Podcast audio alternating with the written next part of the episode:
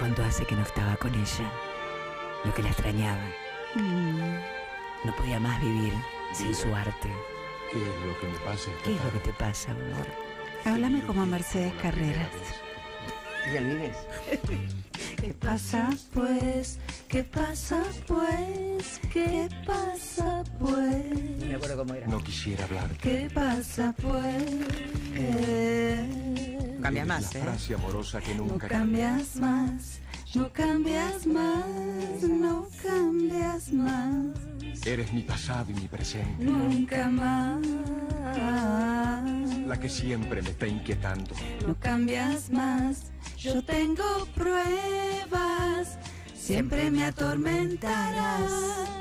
Comprometo. Necesito escuchar a Mercedes Carreras, chicos, si no, no puedo. Dame la petaca. Hola, bebé. Violines y rosas. ¿Cómo Upa. Caramelos, No ya no voy quiero a más. No quiero caramelos, no chicos. Ah, me comí dos. De rosa y violines. Me comí más de un caramelo, Esta pero- tarde no quiero que me hables, porque tan solo lo siento en mi alma. Cuando me trae el amor de verdad. No cuando mienten, ¿eh? No, ay, odio. No, Y luego se lo verá. nerviosa que me pone. Una sola palabra. Paro, le paro, le paro, le Escúchame. paro, le paro, le paro. le- Nunca dejaré de pensar en esa canción gritada, cantada a los gritos en el auto con Humberto, recorriendo callecitas italianas. Ay, qué lindo, por Dios. Entre los dos. Ay, parole, parole. Parole, bienvenida Nushi a la Argentina. ¿Cuánto hace un mes que no estamos juntas? Un mes. Y bueno, yo tenía todos los martes orquídeas. Orquídeas, ¿cómo te gusta la orquídea? Y sí, porque tenía cosas que hacer justo los martes, me iba tempranito y no te pude ver, y otros martes no viniste vos, y la vida así. Pero un solo martes, ¿no? basta, Mabel, basta, Mabel. que- que- Para, ¿a por vos eso no podemos ser te pareja. raro soy yo? Es ella que los rompe, los deja Ah, muy altos. Los deja ancho. Los deja ancho y Ah, te calmás, ¿eh? Me gusta. Ah, ah, ¿te cabeza, gusta cabeza Siempre le grande, gusta, a mí me siempre le gusta ancha, ella. Es lo Bueno, que. Nushi, hey, ¿cómo va, bombón? ¿Todo bien? Ah. Mm, love you. Bueno, estamos justamente en este momento de, de arte de Nushi Muntavsky, así que te esperamos en cualquier otro momento, mi vida. Daniel Arauz, un genio, un capo. Un capo. Aplauso. Bueno, Nushi, necesito arte. Necesito porque es como el agua.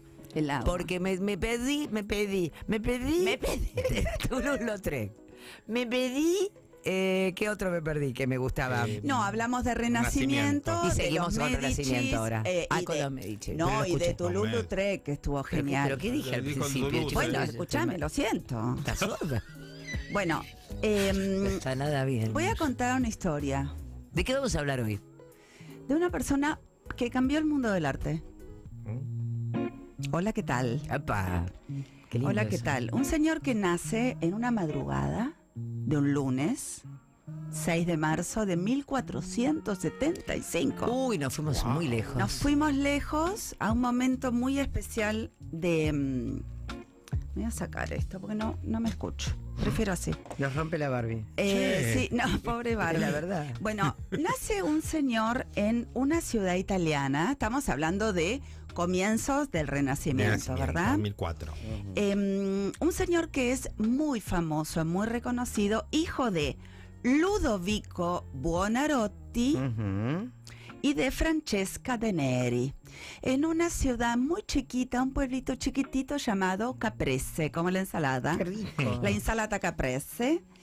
Em, un niño muy especial, eh, con, con el tiempo y los estudiosos, incluso en un momento se llegó a sospechar que era autista, porque tenía una personalidad particular desde chiquito. El, el- el pequeño. El pequeño Miquel-. Miguel Ángel, estamos hablando del famosísimo autor de piezas tan reconocidas por todo el mundo como, a ver, Barbie. El David. Exacto, el David. el David, La ese- capilla Sistina, todo lo de arriba. Exacto, bueno, y, y, mm, dos piezas emblemáticas que nadie olvida porque realmente son potentes y son diferentes. Y también la Pietà, esa pieza tan Ay, qué maravilla que la rompieron toda. eh, Le rompieron las rodillas, es verdad, un loco, me había olvidado de ese detalle. Pero bueno, este chico eh, nace en un seno, como en esa época había que poblar los lugares, la madre tiene hijos, hijos, hijos, hijos. ¿Por qué y- había que poblarlos? Y por Y eso bueno, tenían tantos claro. hijos o no había eh, anticoncepción.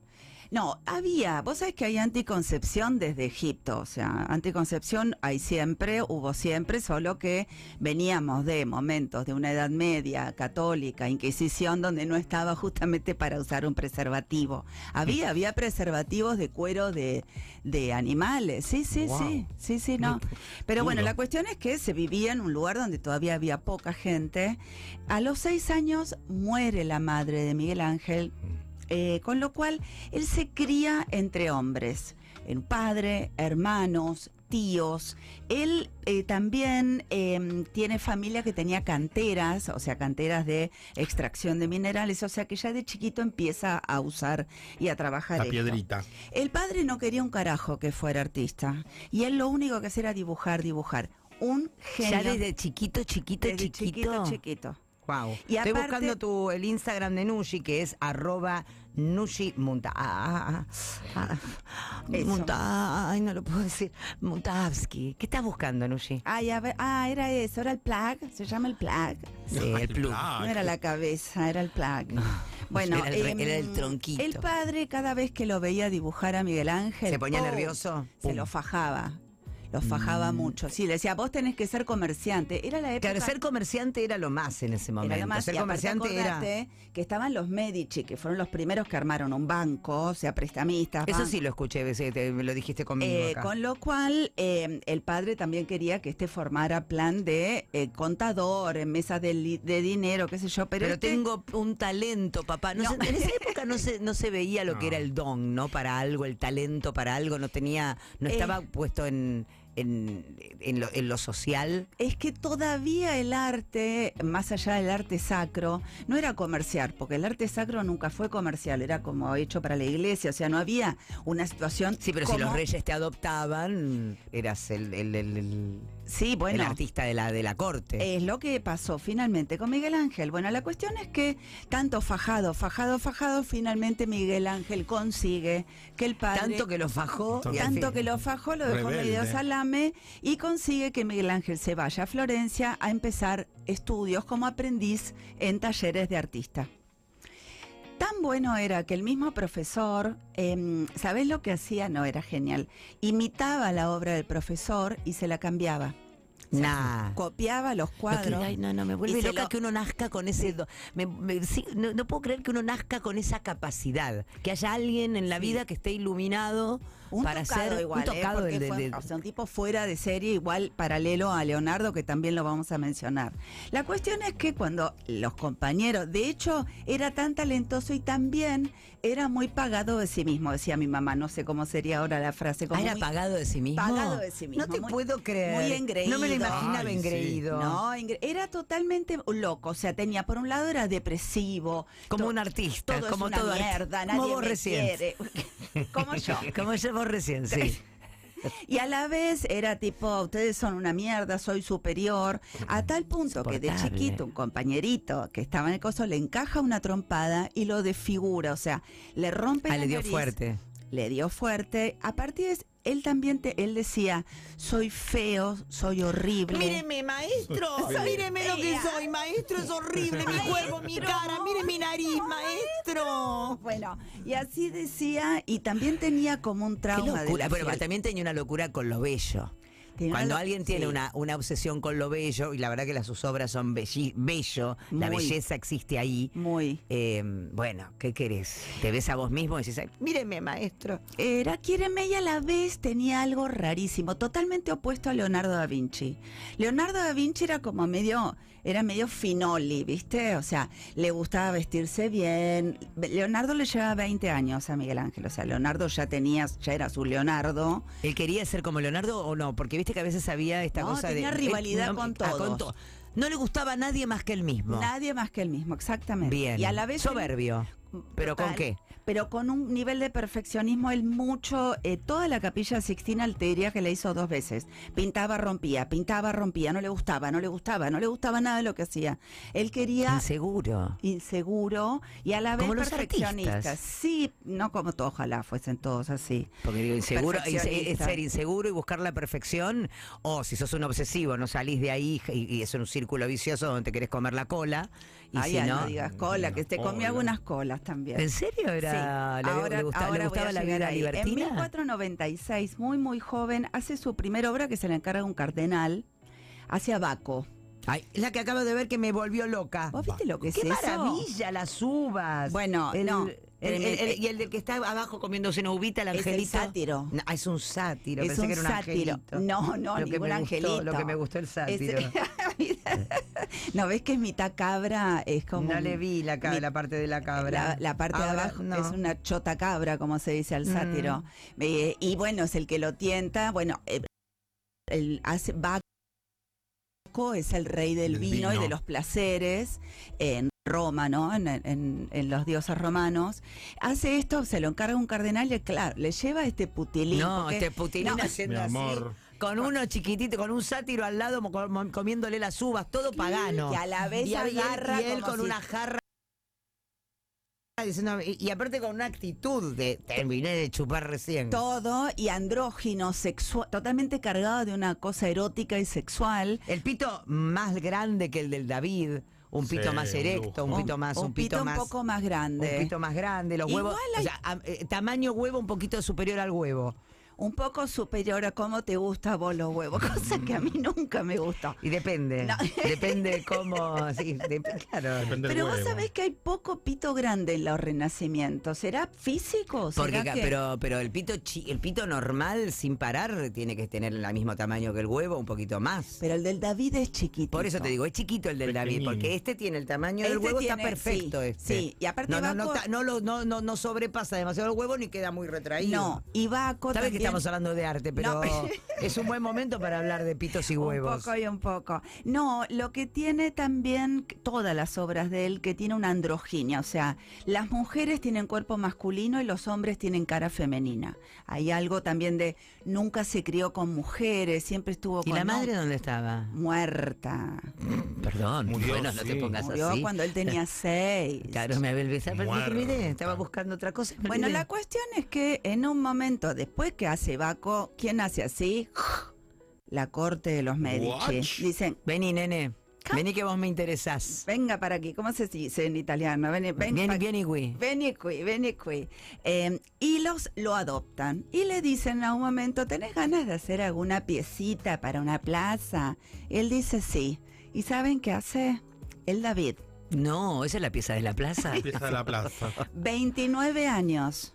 Agarra un bloque que estaba medio tirado así. Él solo usaba mármol de Carrara, que es un, un pedazo de los Alpes en Italia, que es todo Carrara, que eso también es alucinante de la naturaleza, que va bajando, ¿no? Los Alpes, porque Carrara se sigue vendiendo. Hoy día, de hecho, la cantera se llama Cave Michelangelo, o sea, No, homenaje a él. no Sí, sabía. Sí, Cave Michelangelo, y se siguen sacando. Y siguen surtiéndose y sigue habiendo. sigue habiendo. Hasta que no haya más. Hasta que no, como todo lo Como que la estamos vida, mi amor. Como va a pasar con el mendicrín, decía mi Con- abuela. Ustedes sí. Ay, la quiero.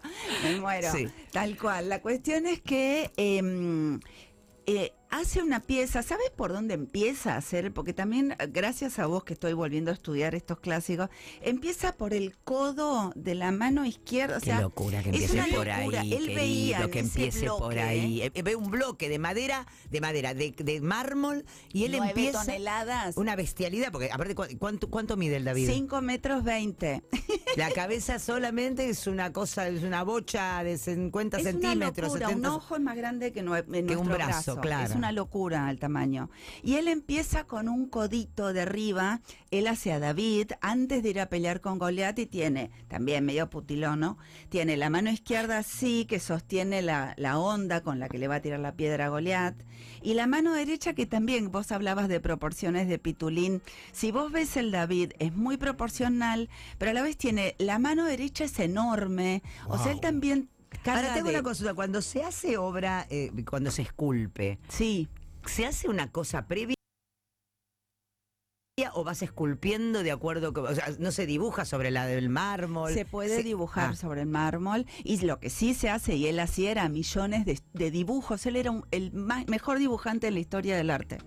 O sea, dibujaba, dibujaba bocetos, bocetos, bocetos. Pero no es sobre el mármol, dibujás So- sobre otro lado. Lo otro, la No gente tengo idea de cómo se esculpe. Mira, la suerte que tenemos de Michelangelo es que fue alguien que le hiciera una biografía en vida, un señor Giorgio Vasari. Acuérdense que... Vasari, Vasari, eh, acuérdense que Gutenberg inventó la imprenta en 1940, o sea que ya en 1450, perdón, 1450 arranca la imprenta. Entonces empieza también a, tra- a- a- a- A escribir y a, a- a imprimir. publicarse, a imprimir y a la gente enterarse de cuál es. el- Exacto, y empezar a leer no solo la Biblia, se y estos son uno No, de no solo la Biblia, ¿sabéis qué alegría Gutenberg Ay. cómo les cambió la cabeza? Porque si no tenían que leer nada más que cosas religiosas. Igual el arrancan- embole. em, bueno, total, total, si no, adoctrinar. menos mal que existían los juglares y los enanos que nos divertían. Exacto, Brutales. los juglares tal cual.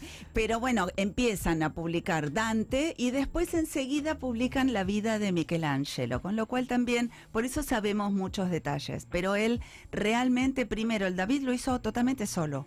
Usaba gente nada más para que le movieran ese bloque, nueve, nueve toneladas. ¿Dónde lo hacía? ¿En qué lugar físico hacía esa- esas obras? Esto lo hizo en un patio, una especie de patio galpón. Donde ¿Dónde le que era su casa? ¿Era un lugar no, donde él lugar iba? que le daban los Medici. Ah. Em, su casa era un chiquero. Vivía medio que meaba en una esquina. Por eso te digo que también tenía algo de abandónico. Tenía mucha plata, le pagaban muy Porque bien. tenía bien, bueno, aparte de los padres no, te- no habían venido de una más Los o padres menos bien. le dieron un mango y él bancaba a los padres y a los, al papá. Ah, o sea que la- tenía, tenía, tenía dinero él, pero los padres no tenían un mango. Los padres, a ver, una Normal, lo que normal, un laburante, pero no- no, eran aristocráticos ni burguesía ni nada, eran laburantes. Pero Em, no para que él vive- viviera en un chiquero. él sí gana, pero él era avaro.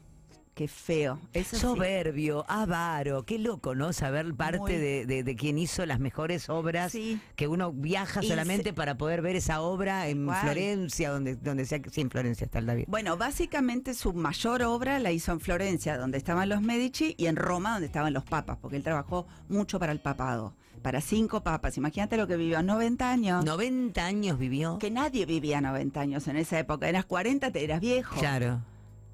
Pero, viste, igual que Leonardo. Bueno, Leonardo se lo cruza cuando él está haciendo, terminando el David. Él no quería nunca que nadie entrara, perdón, que nadie entrara a ver mientras él trabajaba. Y en un momento entra Leonardo, que era todo lo contrario, porque este era sucio, pagaba mal a, los, a la gente que lo asistía. Me da, me da cosa pensar esto de Miguel. Ángel. Comía No puede ser mal, comía mal, se enfermaba cada dos por tres, porque aparte trabajaba. Nevaba, tiqui, tiqui, Un tiqui, enfermo. tiqui, tiqui, eh, calor, tiqui, tiqui, tiqui, tiqui. El, el David tardó dos ¿Cuánto años. tarda eso? Dos Dos años, casi tres, tardó en hacerlo. Y en un momento, claro, entraron, a ver, eh, no lo- nadie lo podía creer. Lo único que tenía era asistente. Porque Baco no era tan grande. Baco mide dos metros. Ah. Dos metros Y este cinco. de cinco.